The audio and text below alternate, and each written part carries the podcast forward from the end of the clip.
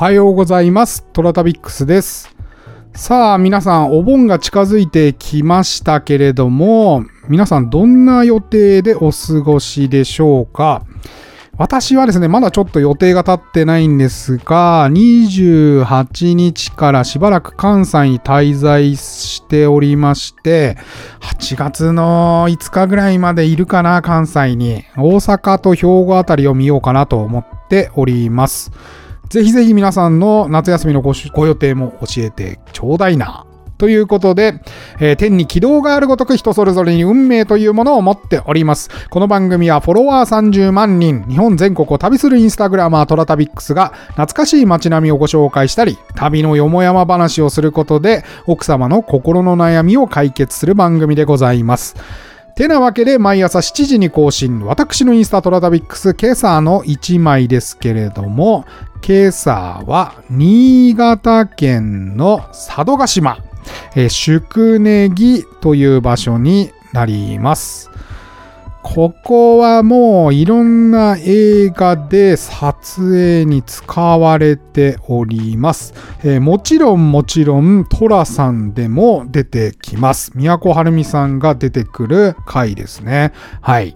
えーこの宿根木ですが、えー国の重要的伝え重要伝統的建造物群保存地区でございまして、えー佐渡金山が栄えた17世紀を経て北前船出た北前船ねの寄港地として発展した小木海岸の入り江の集落でございます。えー迷路のような路地に今も100棟、100棟を超える、えー板壁の民家が密集しております。うんこうほんと迷路みたいね。なんかこう、縦横割りみたいな、京都の道みたいな感じじゃなくて、えーしかも家によってはね、ちょっとこう、傾斜っていうか、こう、なんていうの丸い、丸っこい形とかしててね、えーなかなか面白い場所です。うん。他であんまり見ないね。実は、こういう感じの場所も。うん。えー船大工の技術が結晶結集した宿根木の街並みは、えー非常に、えー素晴らしいものでございます。うん。えー人々の暮らしと歴史が交錯する静かな時間が流れておりますよ。ということで、うんトラさんのロケ地で一瞬出てきますし、私はって、えっとね、宿根木に最初に行ったのはですね、えー実はですね、佐渡は、昔はですね、毎年行ってたんですよ。うん。毎年っつっても3回ぐらいかな。あのね、アースセレブレーションってご存知ですかね。中村玉三郎さんプロデュースの、えー古道という太鼓集団がいるんですよ。で、この太鼓集団が住んでるのが、この佐渡島の、まあ、あるエリアなんですよ。で、そこで毎日毎日トレーニングをして、住み込みで。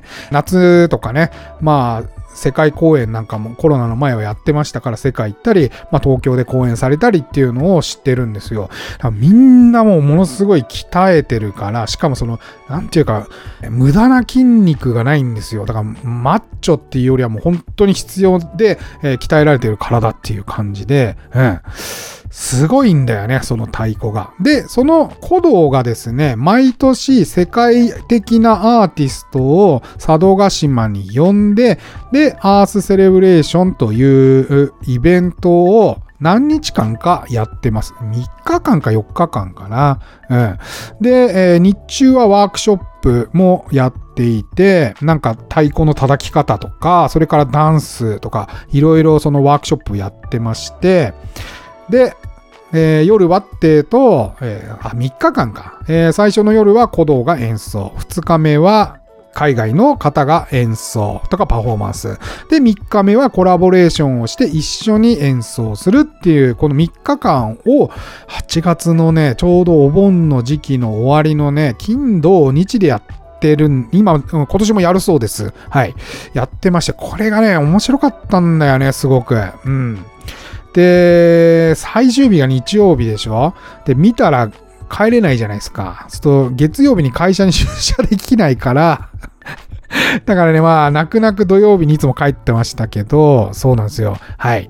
そんな思い出がありますね。で、その時に、昼間暇なんで、車借りて宿根木に来たのが初めてでしたね。うん。このアースセレブレーションの話はまたちょっと別途したいなと思います。はい。えー、宿根木は、まあ、もう写真見ていただいた通りで、こんな感じでね、家が密集して建てられていて、いますので、で、あとね、竹垣だったかな、この家のま、あの、この集落の周りをさらに囲うように、えー、背丈で言うと3メートルぐらいの竹垣が周囲に張り巡らされておりまして、うん。あんまり見ないなという光景でございました。うん。これはぜひぜひぜひ、佐渡島に行くなら、えー、ぜひぜひお立ち寄りいただきたいスポットでございます。えー、佐渡はめちゃくちゃでかいですから、実は。うん。一周なんて簡単にできないんですよ。あの、屋久島とかだったら、一周そんなに行くの難しくないんだけど、なんか、佐渡ってめちゃくちゃでかいんですよね びっくりするぐらい。だから一周結構時間かかるっていうのに驚いた記憶がございます。はい。えー、てなわけで今日は入江さん三部作ということで、えー、昨日は入江さんとこたつでしたけれども、皆さんいかがでした、うん、あんな消化方法があるのかと。いうことで、今日はもっとぶっ飛んでますよ。入江さんと井の頭線でございます。はい。入江さんと井の頭線の化学反応がどうなるのか、えー、皆さん、こうご期待でございます。それではお聞きください。えー、入江さんはね、ネタがいろいろあるので、えー、今日はね、もうとっておきの井の頭線の話をしますね。はい。入江さんはですね、色黒、浅黒くてですね、で、めっちゃムキムキ、だけどまあ、細マッチョっていう感じかな？うん。なんかごっついプロレスラーみたいな体型じゃなくて、え、細くてマッチョな感じですね。で、ベースをね、バチバチバチバチ弾いてまして、え、かっこいい先輩だなっていう中の一人だったんです。はい。で、酔っ払うと結構タッチが悪くて、なんか夜中に実家に電話してりとかね、あって、もう私はね、ちょっと大学1年から、ああ、入江さんか、みたいな感じで、え話を聞いておりました。うん。大学の食堂でね、葉巻吸ってたね、よく。プカーっつって。はい。そんな変わった入江さんで、えっと、超を懇意にしてたっていうよりは、まあ、入江さんが、僕、当時1年、大学の1年で、入江さんが5年生だったので、えー、そんなに親しくしていただいたっていうよりも、入江さんの同級生が僕一緒にバンドやってたので、で、その方々からいろいろな伝説を、もう入江はすげえよな、入江はすげえよなっていう話をいろいろ聞きました。はい。えー、井の頭線の話です。はい。えー、とある朝、入江さんはですね、ある線路の横っちょにある側道っていうんですかね、えー、そこで目が覚めました。うん。何があったとかじゃないんですよ。うん、なんか、あ多分ね、前日、こう、うっすら記憶にあるのは、みんなでね、すごい酒飲んでて、でも記憶がなくなって、で、酔っ払って、今どこにいるんだろうみたいな感じで起きたらしいんですよ。で、周りには友達もいないし、道路の脇っちょで寝てて、で、その、そこにですね、自分の原付と一緒に横たわってたわけですね。うん。で、入江さんはですね、ああ、ちょっと家帰んなきゃ、っていうか、ここどこなんだろうっていうことをまず、えー、思うわけですね。で、まあ、二日酔いですから、まあ、ちょっと意識も朦朧としてるし、えーんと、まずどこかなっていうことで線路があると。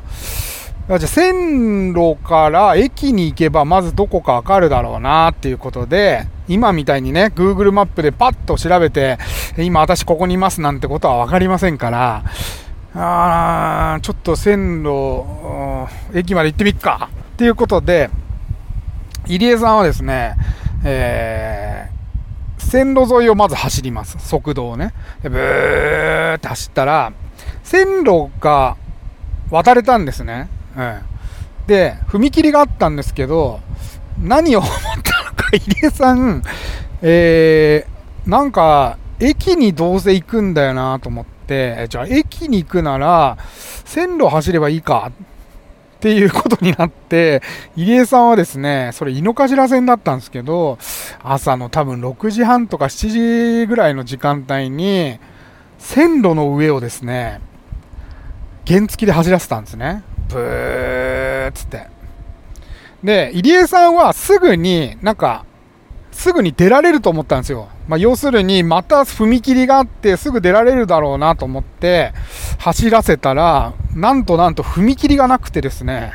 で、えっ、ー、とそのまんま駅に入ってきます ブーっつって。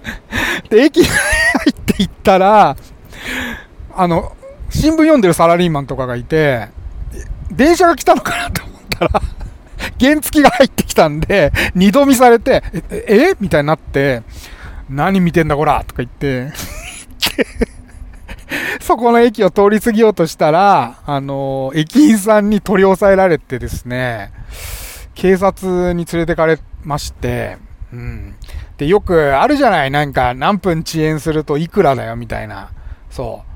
で、線路内に人が立ち入りましたって、これ、入江さんを象徴するよね、これ あの、線路内に立ち入ったよね、まさに。うん。なんで、もう、警察に連れてかれまして、こっぴどく怒られたらしいんですが、よくあのね、あるじゃない。えー、すごい高額払わされるよ、みたいな。遅延しただけで、10分遅延しただけでえらい金額になりますとか、言ってたものの、なんかあんまりそんなに、なんか請求はなかったっていうふうに本人は言ってました。うん。そんな入江さんの井の頭線の話でした。はい。さあ、いかがでした？入江さんの。やばいでしょ、入江さん。入江さんの伝説はね、結構いろいろ聞いたんですけど、まあ、えー、よく覚えてるのはトップ3が、やっぱその井の頭公園、えー、線の話と、それから、今度話しますけど、高速道路の話ね。えー これまた次回話しますんでね。はい。よろしくお願いします。えー、トラタビックスは皆様からのお便りお待ちしております。なんか大学時代の変な先輩いたっていう方いたらね、ぜひぜひ教えてください。はい。